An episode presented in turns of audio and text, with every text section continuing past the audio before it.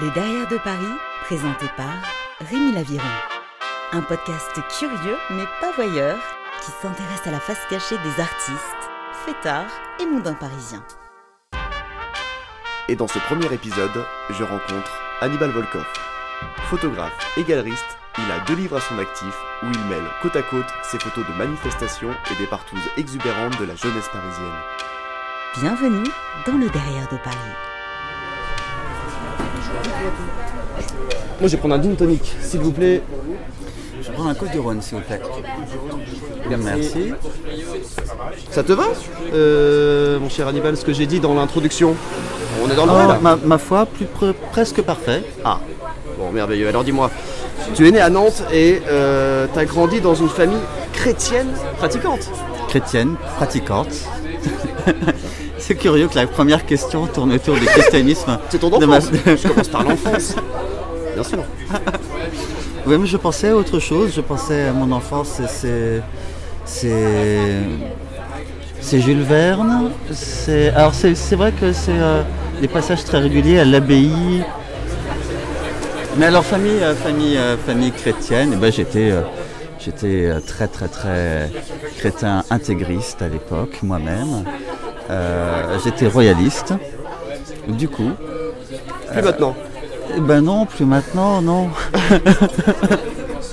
Eh, c'est comme si tu me posais la question sur, euh, sur euh, je sais pas moi, le, le Père Noël. Euh, eh ben je ne crois plus au Père Noël et je ne crois plus au retour du roi qui va sauver la France. Mais d'ailleurs c'est pour ça que lorsque je croise encore des royalistes, ces gens-là me fascinent parce qu'ils me font penser à moi à 13-14 ans. Ouais. Et, euh, et, et- et je les vois adultes, hein, ils y croient encore, et je me dis, il faut, il faut les analyser finalement. C'était qui euh, tes modèles quand t'étais petit? Voici le vin. C'est pour moi, merci beaucoup. Merci. Alors c'était pas encore le vin. Mon modèle est devenu le vin rouge quel- quelques années après. Bien que lorsque j'étais enfant, tu vois c'est très curieux, lorsque j'étais enfant, euh, je sais pas, mais même, même avant 10 ans, à chaque fois que je me projetais moi-même, plus tard, je savais que je deviendrais alcoolique et je savais que je fumerais. À 10 ans? À 10 ans, à chaque fois que je m'imaginais adulte, c'est avec une cigarette à la main euh, et, et mon verre de vin. Alors tu, tu- tu vas rire, mais je pense que c'est à cause de BHL. Il y, avait, il y a- il y a- il y a- il y a- il y avait une vidéo de BHL, je, je l'ai vue, j'étais enfant, et c'était une vidéo des années 70. Il est interviewé, il fume une cigarette, euh, il a les cheveux ondulés, noirs, et euh, je sais plus si ma mère avait dit qu'est-ce qu'il était beau quand même, et moi je me disais il était canon. Et c'est à cause de ça qu'après j'ai fait des rêves érotiques avec BHL. À cause Ah mon dieu Ah mais non mais je, je, je, je me suis lavé en- au réveil immédiatement mais euh, je pense que c'est précisément à cause de, de- de- de cette image et peut-être que c'est ce qui a amené à, à la cigarette. Je ne réponds absolument pas à ta question encore une fois. tu, Tu tu disais... ferais un très bon politique. Non, mais Je demandais affreux. tes modèles quand tu étais petit. modèles, je crois, je, je, je crois que tout tournait autour de Jules Verne. Euh, mes, mes modèles étaient essentiellement, c'était, c'était jamais des, des personnages qui ont réellement existé, c'était des, des personnages que euh, je m'appropriais dans, dans des fictions qui étaient toujours des seconds rôles. Vraiment toujours des seconds rôles. C'est-à-dire, tu vois, dans, dans Deux ans de vacances, c'est le personnage service. Euh, dans Les Chevaliers de la Table Ronde, pour échapper à Jules Verne, Ouais. euh, c'est euh, c'est plutôt Gauvin. C'était pas du tout du genre à fantasmer sur Lancelot ou sur le roi Arthur. Non, non, il fallait toujours le deuxième. C'est peut-être parce que je suis un second, j'ai un grand frère. Et, et, et l'idée de, de, de la personne qui doit porter les responsabilités de la lutte, euh, c'était très, très peu pour moi. Ensuite, je me suis mis à apprécier les méchants. Euh, dans les James Bond, je ne m'identifiais pas du tout à James Bond. Je m'identifiais tout le temps aux méchants. Dans Walt Disney, c'était pareil. Et alors, c'était pas parce que j'étais le genre de gamin aigre qui, euh, qui, euh, qui, qui veut juste se- se mettre en avant. Non, c'est parce qu'en fait, les méchants sont les gens qui ont des projets. Tu vois, il y a, tu sais, il y a ce James Bond hein, où le méchant il va aller dans l'espace. et que. Les gentils n'ont pas de projet. bah, James Bond, il fait quoi? À part foutre en l'air les projets de plein de gens qui sont passionnés. il y en a un autre, il veut créer une société sous la mer. Là, c'est des gens qui sont passionnés, quoi. Donc, après cette enfance névrosée, tu décides euh, de venir dans notre belle capitale à 19 ans. Euh, durant tes premières... entre, temps, il y a eu l'adolescence. hein. Il s'est passé beaucoup de choses dans l'adolescence aussi. Tu veux nous en parler? Je ne sais pas.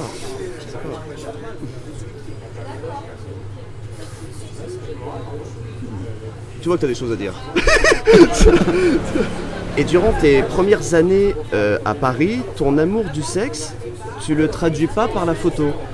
Euh, je ne le traduis pas par la photo. Non, non, la photo d'ordre sexuel, je me suis mis à petit peu plus tard.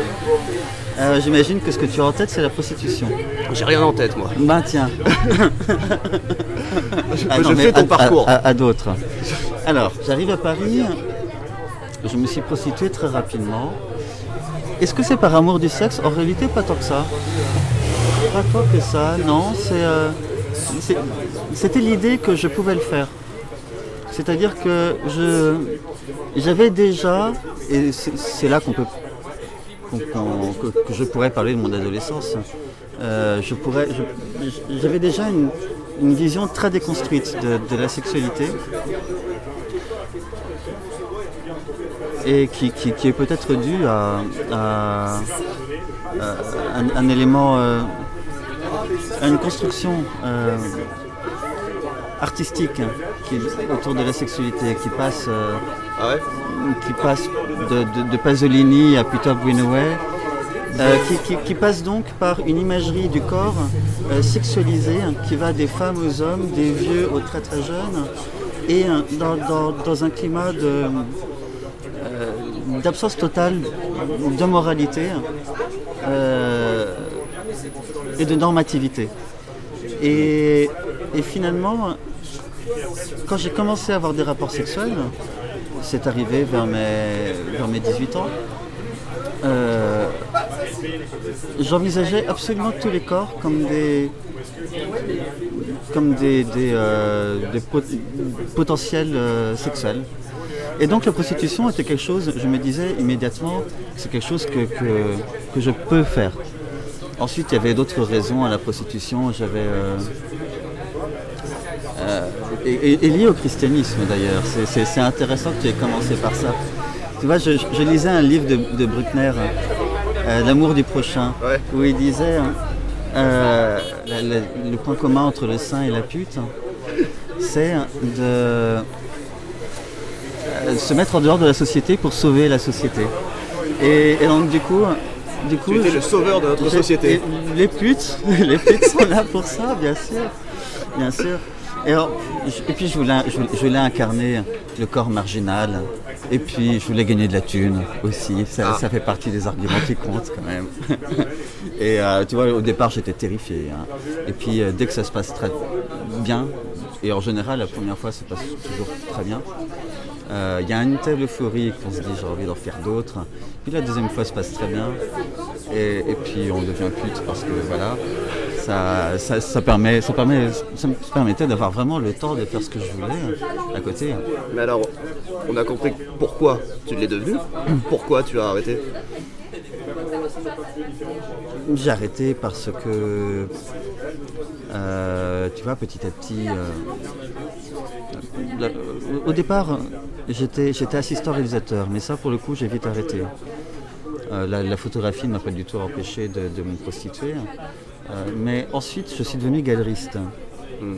À l'époque, je préférais pas me dire galeriste parce que j'ai ouvert ma galerie à, j'ai ouvert ma galerie à 24 ans.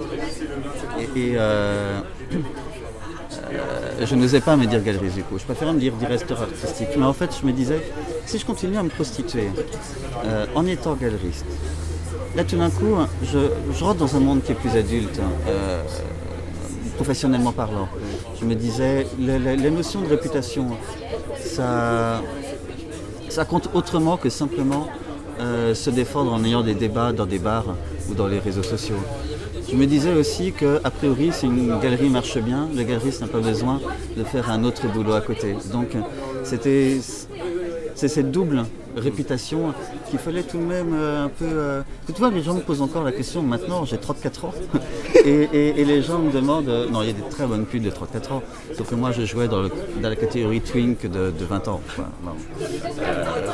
mais, les, gens me demandent encore pourquoi je, pourquoi je, ne continue pas, mais. bah non, c'est. Question de réputation donc. Imagine, tu es face à, une galerie et tu apprends que l'autre galeriste à côté, je sais pas moi, a un autre boulot comme il fait des kebabs. Tu vas te dire, à, mon avis, cette galerie, elle fonctionne pas du tout. Je vais l'interviewer. tout ce que je me dis, moi. Bon, bah, écoute, ça, ça, donne presque envie de faire des kebabs, ce que tu dis. C'est euh, là où tu commences à photographier tes soirées. Euh, la, photo. La photo est arrivée peut-être. peut-être que c'est. Ça s'est imposé parce que tout d'un coup, on était rentré vraiment dans, une, dans un retour de la société de la photo. C'est-à-dire que la, que c'était la génération d'abord de, Facebook et ensuite d'Instagram et que, et que prendre des photos, j'ai commencé en 2007. Et à ce moment-là, très très peu de jeunes gens prenaient des photos. Mais je me rappelle euh, euh, beaucoup d'événements, euh, mais, même les, les, les, des manifestations au, au, défilé de mode, en passant par des partouzes, les photographes étaient pas si fréquents que ça. Les gens qui prenaient des photos, parce que maintenant, l'idée de photographe n'existe même plus dans ces événements, tout le monde prend des photos. Et, donc, euh, il y avait une sorte de concurrence, c'était assez amusant, concurrence, euh, ah parce que tout d'un coup, comme, comme je commençais à me faire connaître, alors non pas parce que je prenais des photos de, de rue ou de, que sais-je, mes photos abstraites, non, c'est à partir du moment où j'ai pris en photo des, jeunes gens du Marais que ça a commencé vraiment à attirer le, regard. Et, à, partir de ce moment-là, il a commencé à y avoir des concurrences entre photographes du Marais. Ils disaient, et un tel, et tatata. Et à partir du moment où il y a, comment est-ce qu'on peut appeler ça? Comme une sorte de mythologie. Mm. comme si les gens avaient euh, transformé en fiction notre, nos nos conflits de photographes, eh bien, on commence à prendre ça très au sérieux. Tu vois, l'ego, l'ego, l'ego naît du désir des autres. Naît de, comment, comment on est vu en tant que photographe par les autres. Donc, Moi, je me disais, est-ce que c'est déjà une belle séance photo qui part en best cool ou c'est déjà une best cool qui part en belle séance photo euh, Ce qui fait que c'est bien, c'est mon regard, et la capacité des modèles à être de bons modèles. quand, on se dit modèle, on s'entend. Hein. Euh, c'est-à-dire que la très grande majorité de mes photos ne sont pas des, mises en scène. Tout est très réel. Quand je dis modèle, c'est parce que tout d'un coup, effectivement, des gens peuvent baiser devant moi. Et, je leur dis, maintenant que vous arrêtez. ils, doivent arrêter. Ou je leur dis, et là maintenant, tu vas mettre ta jambe ici? Mais la, la réalité, c'est qu'ils baisent. Mais euh, euh, il faut qu'ils sachent que c'est un shooting photo aussi. mais t'as pas d'idée prédéfinie Ah si, ça peut m'arriver, ça peut m'arriver, mais euh, c'est quelque chose... bon, ça dépend. Parfois, parfois je l'impose, parfois...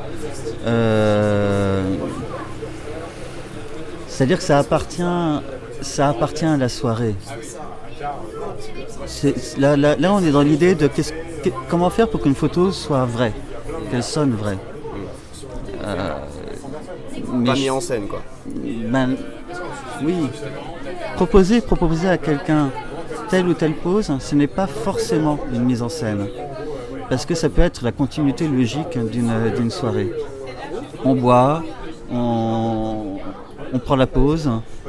Euh, cette pause n'est pas une mise en scène comme on, a dans, le sens euh, dans le sens de- d'une salle, euh, d'un atelier, tu vois. euh, non, non, c'est- toujours dans la continuité d'une discussion, d'une soirée. euh, Et, et en général, je les connais avant, d'ailleurs. Le tout qu'on peut retrouver, je les cite, dans tes deux livres Nous naissons de partout, sortis en 2016, et Nous qui débordons de la nuit en 2019. Tu les définis comment tes livres? Ça raconte quoi? Alors, en fait, euh, tu vois, au fur et à mesure que je suis devenu un. que, je maîtrisais le travail de galeriste, j'ai maîtrisé aussi hein, l'art d'écrire sur les, sur les artistes.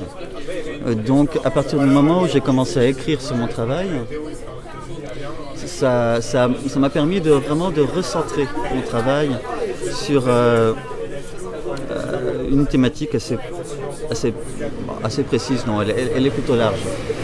Mais euh, ces deux livres tournent autour, sont, sont un reportage, un mi-chemin entre le reportage et l'étude sensorielle sur le corps de la jeunesse parisienne et de comment les sous-cultures parisiennes utilisent leur corps comme objet, évidemment, de découverte de soi, mais ensuite de résistance. Voilà. Donc ça, ça- ça englobe des, des cultures très différentes qui vont euh, des baby rockers, euh, donc là pour, pour revenir jusqu'à 2007, au- à la scène queer, qui peut être très différente. hein. Il y a les queer euh, punk, les queer euh, BCBG, en passant ensuite par de la, la scène psychédélique. On va parler euh, de ta casquette euh, de galeriste. oui, Il me semble euh, d'ailleurs que ta galerie n'est pas très loin, la galerie Orchamps. oui. Euh, on y va? On va y aller? Ah bah oui, toi t'as fini ton verre. Moi il m'en reste encore. Allez, on y va.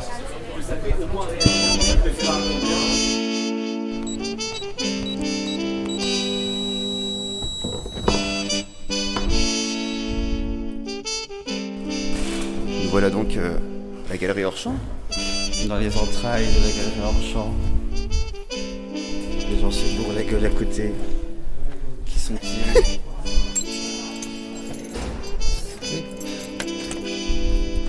Ici même.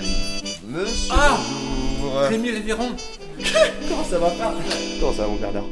Ça va? Bien. Ça va bien on, on- on te dérange pas? Non, absolument pas. Merde. Vous êtes les bienvenus. Ah, formidable. Euh, Vous venez de fêter vos 10 ans, d'ailleurs. C'est bien ça. On a fait ça fin juin. Bon oui. anniversaire. Ben merci, merci, merci.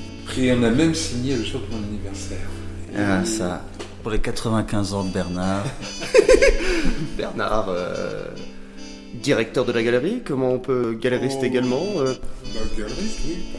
La même chose que. Co-galeriste. Co-galeriste, Co-galeriste. c'est le terme que l'on utilise euh, généralement. Quand vous avez ouvert la galerie, euh, c'est quoi le message que vous vouliez faire passer Euh, En gros, votre, votre ligne édito. Il n'y en avait pas. non, non, j'avais 24 ans, il me fallait un salaire. Je, suis devenu galeriste comme, euh, comme j'aurais pu être. C'est vrai? Il aurait pu être là. Ouais, d'accord. Ben, non, on n'a pas, on a- on n'a pas ouvert la galerie en se disant. Parce qu'en fait, dans, dans l'art contemporain, c'est un thème qui est. euh, qui pose des questions assez précises. C'est-à-dire qu'il y a des gens, ils, ont, ils ouvrent une galerie parce qu'ils veulent se spécialiser dans l'art brut, dans, le street art, dans euh, la photographie, dans parfois certains sont obsédés par les premières expos. Bon, alors ceux-là, ils sont, ils ont pas, ça n'a pas duré très longtemps. Et nous, on n'y pensait pas. On ne pensait pas à une spécialisation dans un domaine. Tout le monde me dit, votre galerie est spécialisée dans la photo parce que je suis photographe. Mais non, non, non. euh, on, a fait, on a fait des expos uniquement poétiques, des expos politiques, du conceptuel, de- de- du décoratif. euh, Oui, oui, tout à fait. on, on aime mêler d'ailleurs l'un avec l'autre, comme c'est le cas dans les, cette expo des 10 ans. C'est vrai que j'ai côtoyé pas mal cette galerie, la galerie Orchamps, euh, durant vos nombreux, nombreux vernissages. Et euh, j'entends souvent dire, euh, pas que dans les vôtres évidemment, dans, dans- dans tous les vernissages, qu'il y a des picassiettes. Tu Ah. peux me donner ta définition à toi du Picassiette Alors, j'ai été Picassiette. Ah, sinon, s'il ne le précisait pas, je le faisais. hein. Euh, non, non, je, je- je- je- Alors, ce n'est pas mon cas. hein. Ah non, mais je, je, je- je suis. Je dirais pas que je suis fier, mais au fait, au bout d'un moment, ce sont des camarades. On les appelle les PA. Euh, on s'appelle entre eux les PA, ça nous permet de, de dire tiens, et là, il y, a un- il y a un ami PA qui arrive, Ouais. à côté des vigiles qui comprennent pas une seconde ce qu'on est en train de dire. Ils se disent ça doit être un DA, j'ai mal compris. Et euh, les- c'est une communauté. Il y a plusieurs communautés de, de, de Picassiettes. Donc, en gros, ce sont des gens qui viennent essentiellement euh, parce qu'il y a à boire et ou à manger. Parce qu'il y a des PA qui ne se déplacent pas quand il n'y a pas à manger, par exemple. C'est leur but, quoi.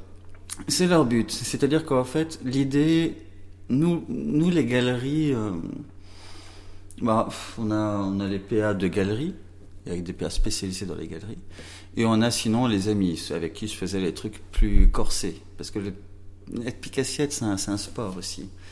Et, et l'idée, l'idée, c'est que l'alcool est une récompense d'avoir pu rentrer dans, des, dans les soirées les plus sélectes de, de la capitale. Ça va du, du, Ah, du- c'est pas la soirée, c'est l'alcool. L'alcool est la récompense. si t'es, si, si, Alors, moi, je vais répondre puisque je ne suis pas un PA, je ne ne l'ai jamais été. Ouais. Bah, c'est une forme de parasite sympathique des galeries. Hmm Hein ça commence par la même lettre. Au hein, moins, il y a, au moins, il y a sympathique.